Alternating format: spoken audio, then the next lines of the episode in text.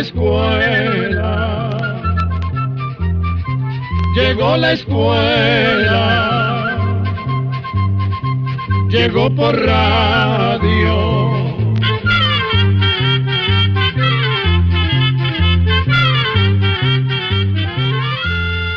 El Instituto Centroamericano de Extensión de la Cultura presenta su programa Oigamos la Respuesta. Compartiremos con ustedes las preguntas de nuestros oyentes y daremos las respuestas a sus inquietudes. Mándenos sus preguntas al apartado 2948-1000 San José, Costa Rica. También puede enviarnos sus preguntas al correo electrónico icq.org o encuéntrenos en Facebook como Oigamos la Respuesta. O llámenos por teléfono, código de área 506, número 2225-5338 o 2225-5438 Bienvenidos a nuestro programa Oigamos la Respuesta. El Instituto Centroamericano de Extensión de la Cultura, ICQ, se siente muy complacido de compartir una nueva edición de este espacio. La primera pregunta nos la envía el señor Cruz Ramón García Martínez a través de un correo electrónico desde la ciudad de Managua, en Nicaragua. Diferentes planes de retiro. En España se jubilan a los 65 años. Creo que en otros países igual. Acá en Nicaragua a los 60 años, aunque hay profesores como maestros que a los 55 años se retiran. ¿Por qué hay tan distintas edades para el retiro? Oigamos la respuesta.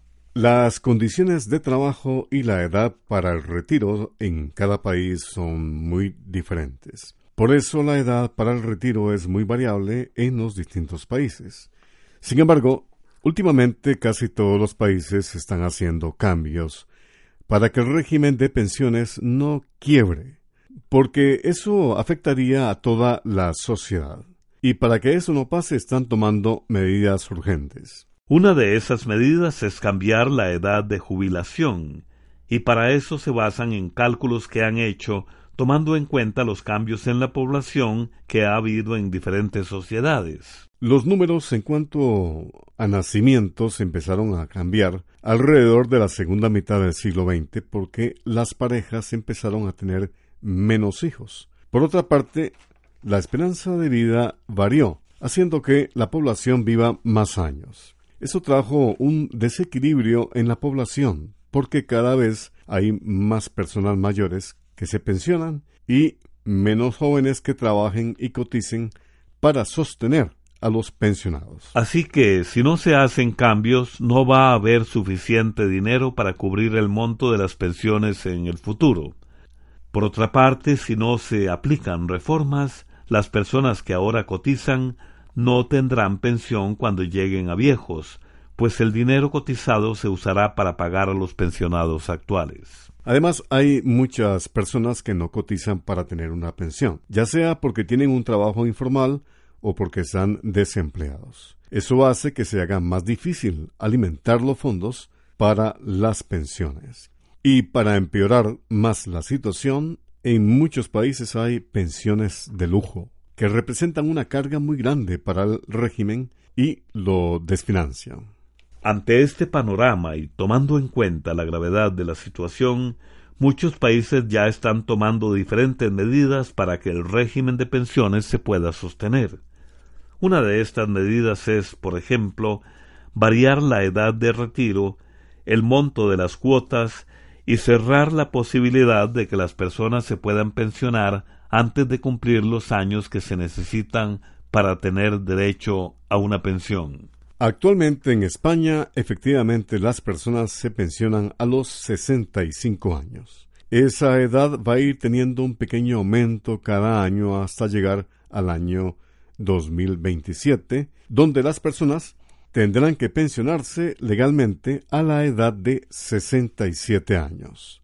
En relación con la edad de pensión de los maestros, le diremos que efectivamente en algunos países los maestros se pensionan antes que el resto de las personas o pueden pensionarse anticipadamente.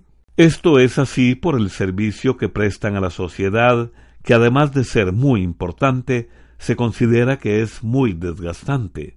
Por eso en algunos países los maestros tienen un régimen especial para ellos que no es el mismo que tiene la mayoría de la población.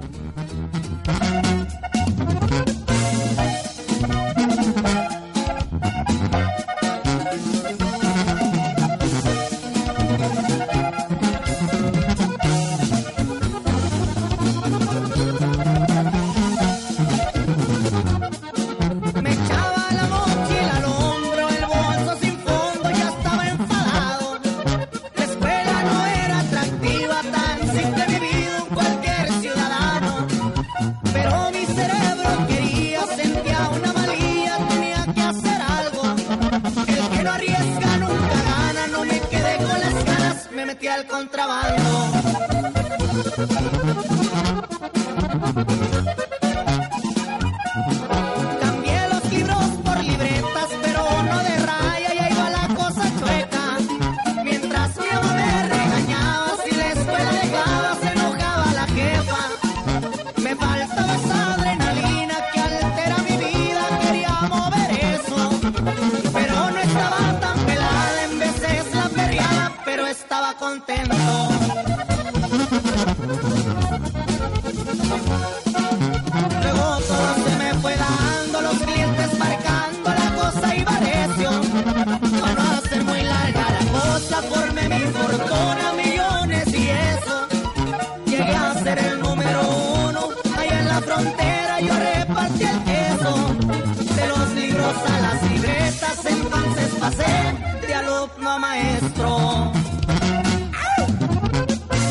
Desde hace mucho tiempo los escucho todas las tardes a través de Radio Cínica mientras conduzco mi taxi.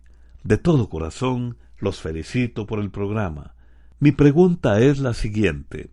Deseo saber por qué en los desiertos de día es tan caliente y por la noche la temperatura es tan fría que hasta puede matar de hipotemia. Mil gracias y que Dios los siga bendiciendo. Oigamos la respuesta.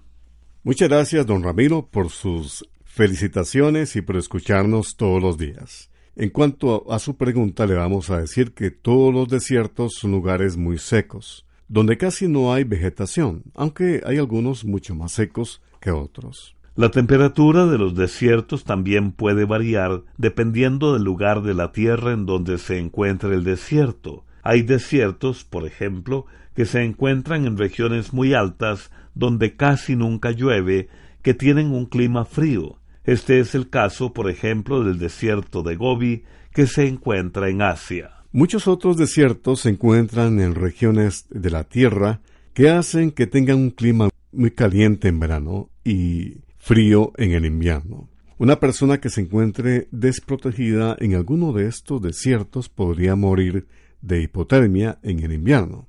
La hipotermia es una disminución de la temperatura del cuerpo por debajo de lo normal. Y si la disminución de la temperatura es muy rápida y fuerte, puede causar la muerte. Al mismo tiempo, en esos desiertos, el exceso de calor en el verano puede causar una fuerte deshidratación o pérdida de agua y líquidos en el cuerpo y la persona puede morir. Lamentablemente, esto se escucha que les ocurre, por ejemplo, a algunos emigrantes que atraviesan a pie por desiertos de Estados Unidos. También hay desiertos donde se producen cambios de temperatura, no solo a lo largo del año, sino entre el día y la noche. Estos cambios bruscos de temperatura que se producen entre el día y la noche se deben a que en estos lugares prácticamente no hay vegetación y tampoco hay humedad en el ambiente que permita, por ejemplo, la formación de nubes. Entonces, los rayos del sol llegan directos hasta el suelo, calentándolo mucho. Pero en la noche pasa lo contrario. La falta de vegetación y de humedad en el aire hace que el calor suba y se escape, y por eso las temperaturas bajan mucho y rápidamente.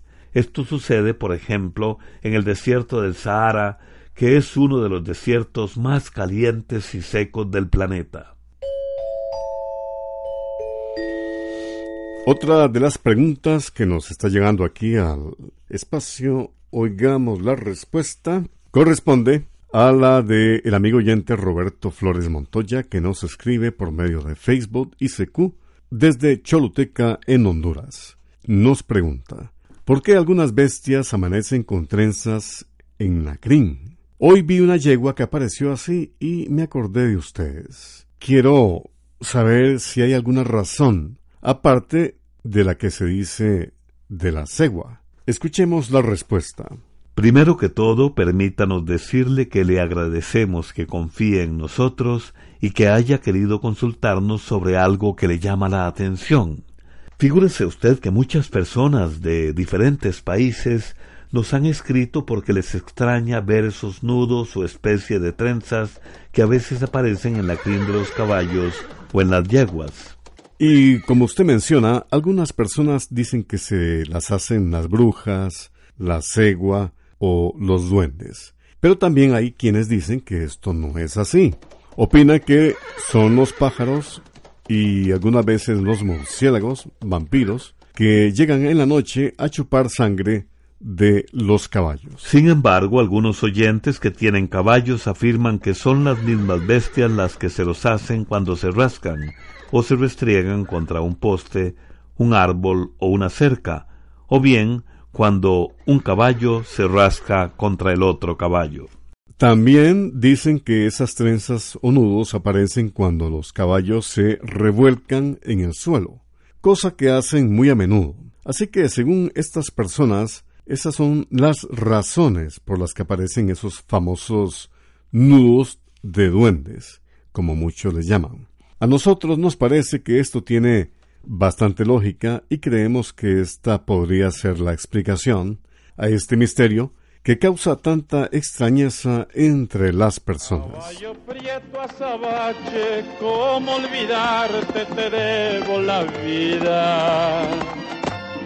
Cuando iban a fusilarme las fuerzas leales de Pancho Villa. Aquella noche nublada, una avanzada me sorprendió. Y tras de ser desarmado, fui sentenciado al paredón. Sabía que no me escapaba y solo pensaba en la salvación. Mi prieto azabache, también pensabas igual que yo.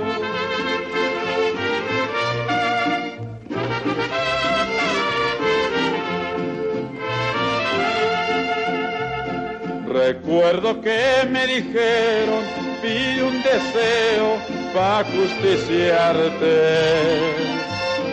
Yo quiero ser fusilado en mi caballo prieto azabache. Y cuando en ti me montaron y prepararon la ejecución,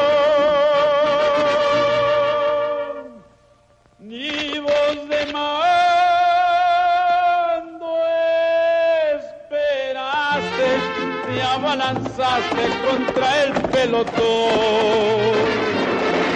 Con tres balazos de Mauser corriste a Sabache salvando mi vida. Lo que tú hiciste conmigo, caballo amigo, no se me olvida. No pude salvar la tuya y la amargura me hace llorar.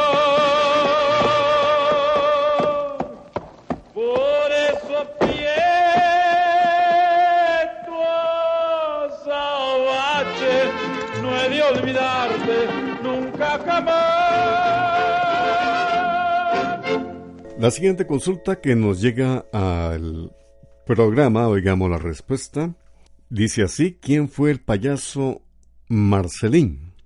Dicen que Chaplin lo copió y que todos los circos lo adoraban. Es la pregunta del señor Rommel Araya, que nos llama por teléfono desde San José, en Costa Rica, y vamos a escuchar la respuesta.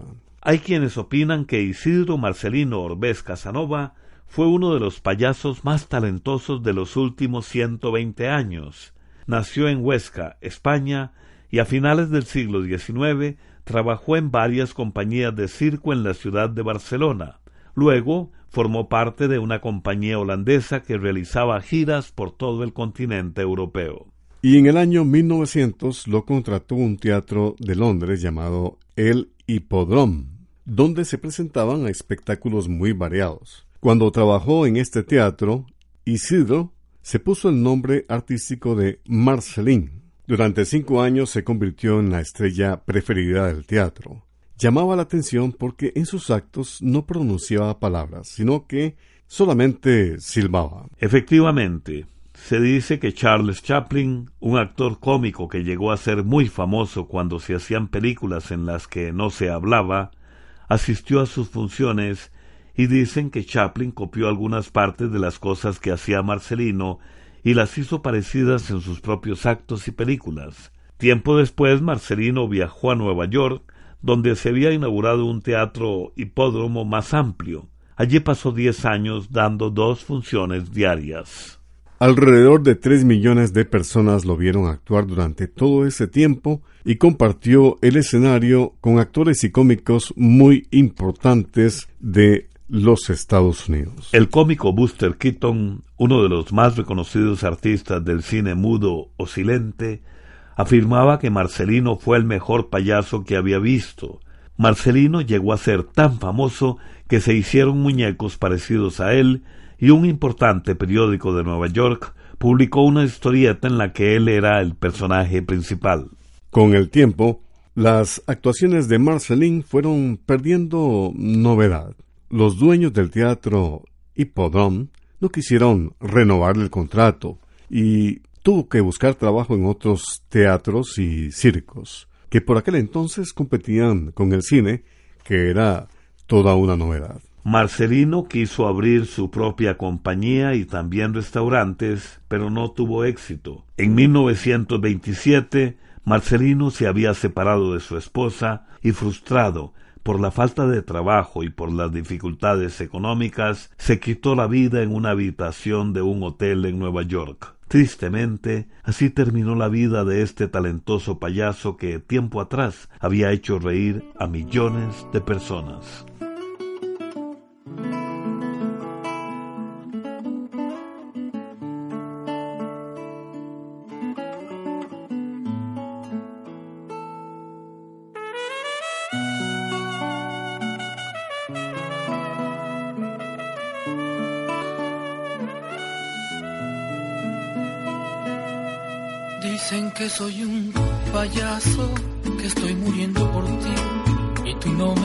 Ni caso. Dicen que soy un payaso porque toda mi ilusión es tenerte entre mis brazos. Dicen que soy un payaso que por culpa de tu amor voy de fracaso en fracaso Dicen que soy un payaso que va buscando valor en el fondo de los pasos. Es verdad, soy un payaso, pero ¿qué le voy a hacer? Uno no es lo que quiere, sino lo que puede ser. Dicen que soy un payaso, que estoy muriendo por ti y tú no me haces ni caso. Dicen que soy un payaso que te sigue por ahí con el alma hecha pedazos.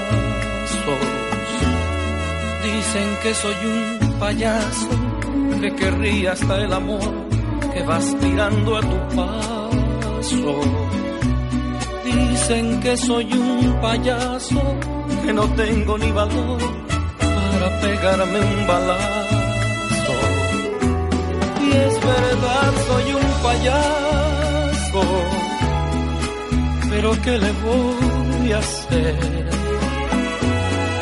Uno no es lo que quiere, sino lo que puede ser. Y es verdad, soy un payaso, pero ¿qué le voy a hacer? Uno no es lo que quiere, sino lo que puede ser. Y es verdad, soy un payaso.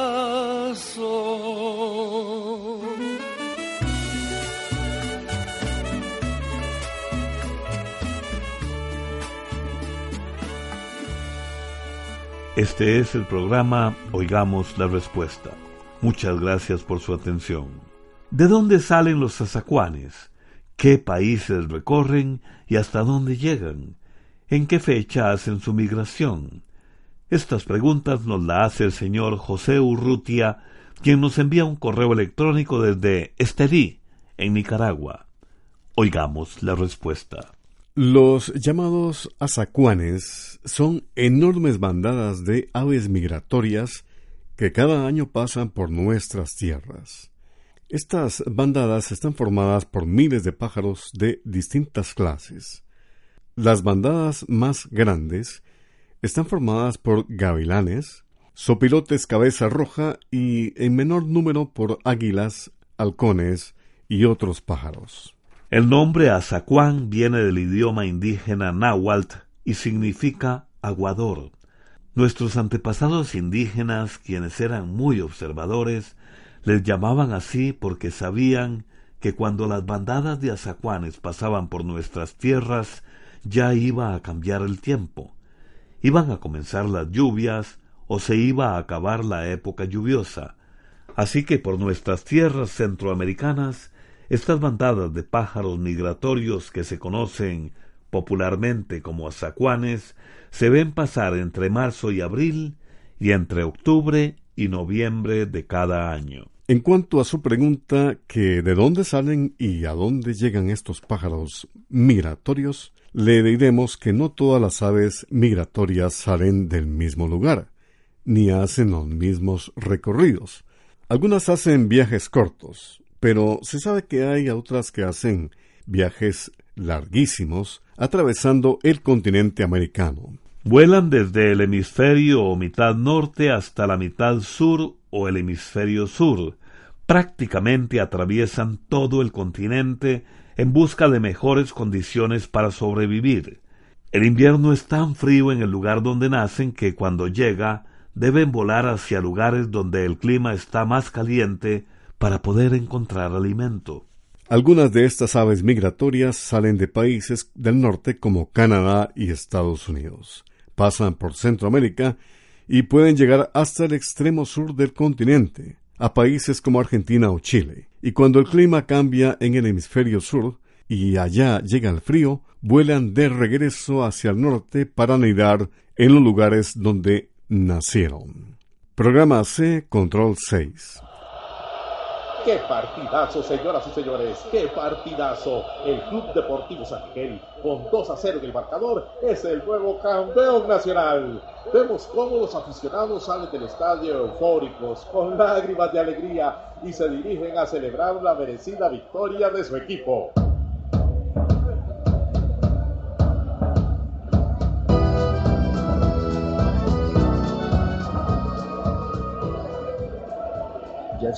Esto se está saliendo de control. Hay que calmar a la barra.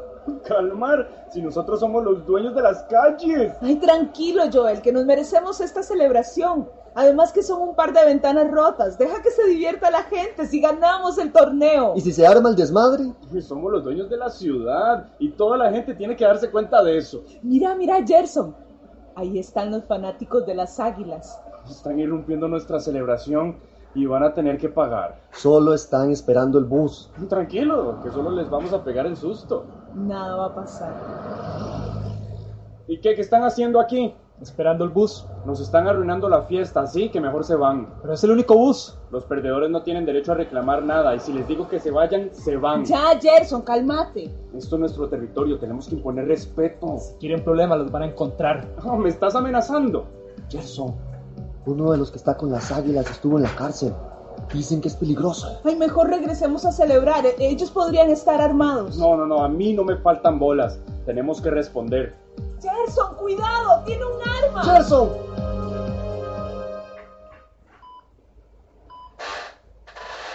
¿Dónde estoy? ¿Qué, qué pasó? Idiota. Estábamos muy preocupados. El doctor dice que tuviste suerte, que la bala no te tocó ningún órgano. Estamos en el hospital. Ese desgraciado de las águilas. Cuando salga de aquí, le vamos a enseñar. Gerson, varios muchachos salieron heridos. Vos tuviste la suerte de que no te sucedió nada. A los hombres nos toca defender a nuestro equipo. Recibir las balas por él. Ningún equipo merece sangre. Ganar o perder no nos da derecho a actuar de manera violenta. Vos que no tenés orgullo. Yo el orgullo lo llevo en mis porras, en la camiseta, nunca en los puños. Nosotros nos tenemos que ir. Vamos para un funeral. ¿Qué? ¿Funeral? Vos tuviste suerte. Ojalá no lo olvides.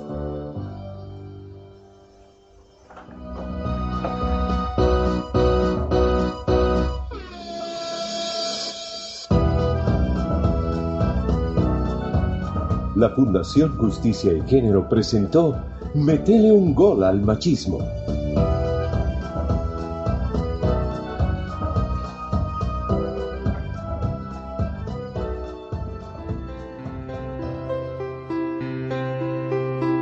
Y así llegamos al final del programa del día de hoy. Los esperamos mañana en este su programa Oigamos la Respuesta. Mándenos sus preguntas al apartado 2948-1000 San José, Costa Rica. También puede enviarnos sus preguntas al correo electrónico icq.org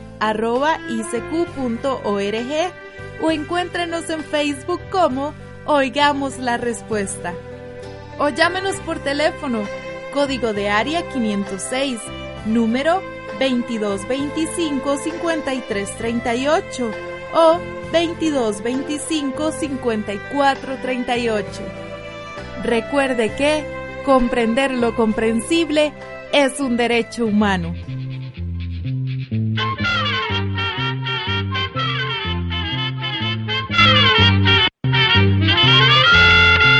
Llegó el momento